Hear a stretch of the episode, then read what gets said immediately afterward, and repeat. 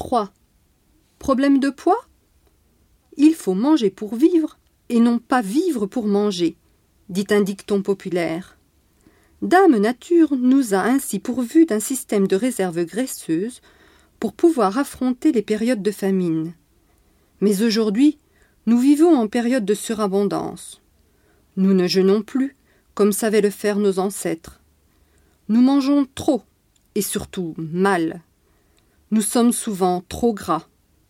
Alors, avant l'été, la mode est au régime de toutes sortes, sans sel, hypocalorique, à base de fruits, pour retrouver la ligne.